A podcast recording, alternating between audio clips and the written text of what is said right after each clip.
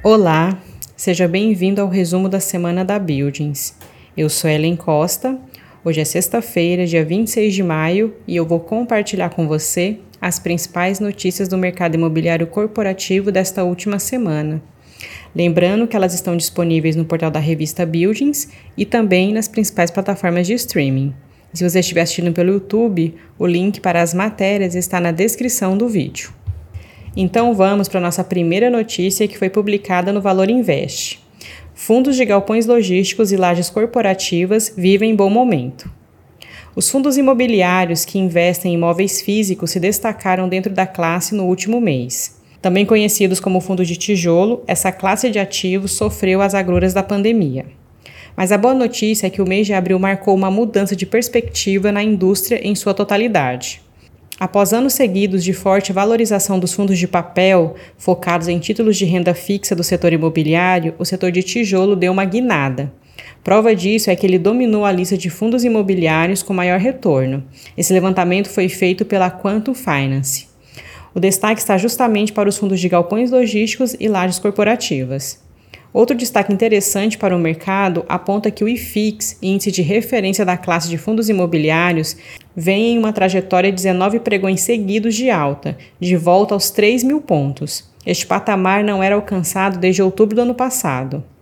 Mesmo com a volatilidade da renda variável desde o início do ciclo de alta dos juros, houve fundo que entregou em abril rentabilidade superior à Selic no mês passado.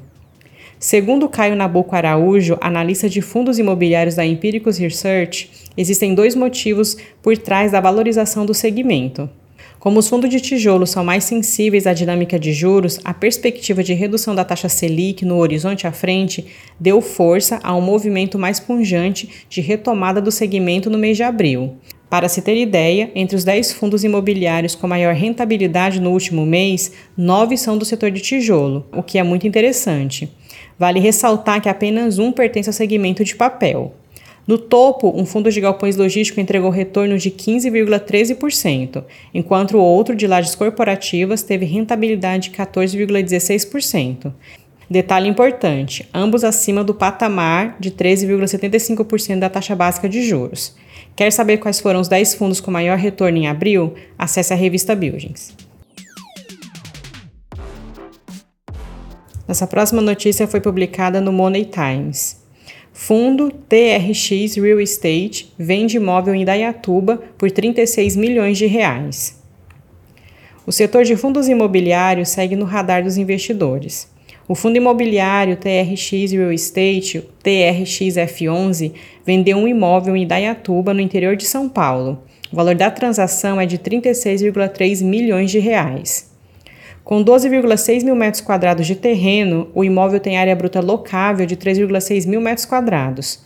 Atualmente, o empreendimento abriga um supermercado e está alugado para o GPA.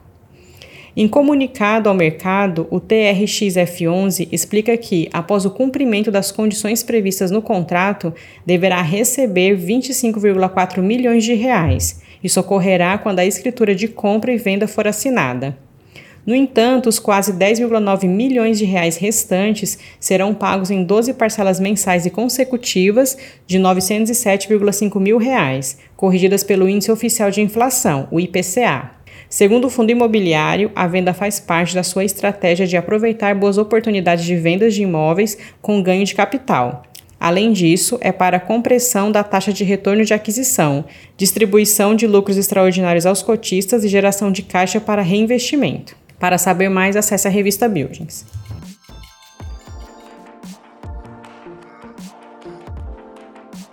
Nossa próxima notícia foi publicada no Infomoney.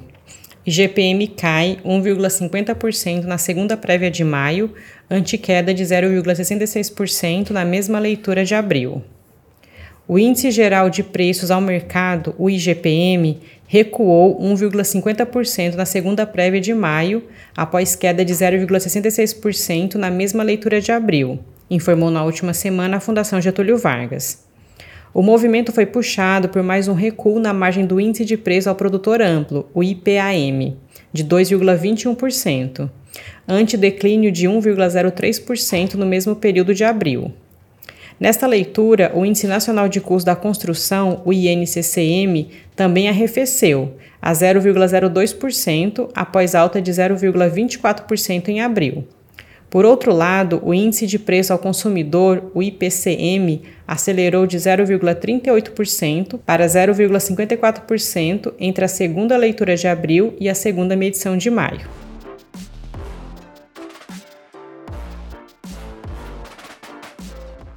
Nossa próxima notícia foi publicada na Folha de São Paulo. Volta ao escritório esbarra em demanda do trabalhador por modelo híbrido. O avanço na cobertura vacinal e o controle da pandemia, sobretudo com o fim da emergência de saúde decretado no início de maio pela OMS, parecia um presságio de volta massiva ao escritório. No atual momento, porém, especialistas entendem que as empresas até gostariam de um retorno completo ao presencial, mas vão precisar buscar um equilíbrio que não imponha a volta da noite para o dia. Um levantamento da Mercer Brasil, feito em novembro passado, aponta que 76% das empresas ainda se sentem inseguras quanto à perda de produtividade no trabalho híbrido ou totalmente remoto. 66% reclamam de excesso de reuniões e 51% falam que é difícil acompanhar profissionais iniciantes. Os dados também mostram que 7 de cada 10 funcionários gostariam de manter o trabalho híbrido e uma proporção semelhante de líderes prefere ter mais pessoas no escritório, diz Antônio Salvador, diretor executivo de carreira da Mercer Brasil. O trabalhador nem fala mais de ficar todos os dias em casa, mas também não quer perder suas conquistas, esclareceu. Para Salvador, há pelo menos um ano não é mais o medo de ficar doente que faz o empregador preferir evitar a volta ao presencial. Ele se acostumou a poder ficar mais com os filhos e evitar perder horas com deslocamento. O levantamento da Mercer, no entanto, também mostra que 61% das empresas não perguntaram aos funcionários o modelo de trabalho que eles preferem. Para saber mais, acesse a revista Buildings.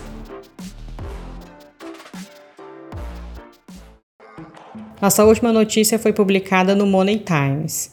Fundo imobiliário quer comprar imóveis em São Paulo. O fundo imobiliário The One, ONEF11, fez oferta para adquirir seis conjuntos do edifício de mesmo nome, mas que pertence a outro fundo.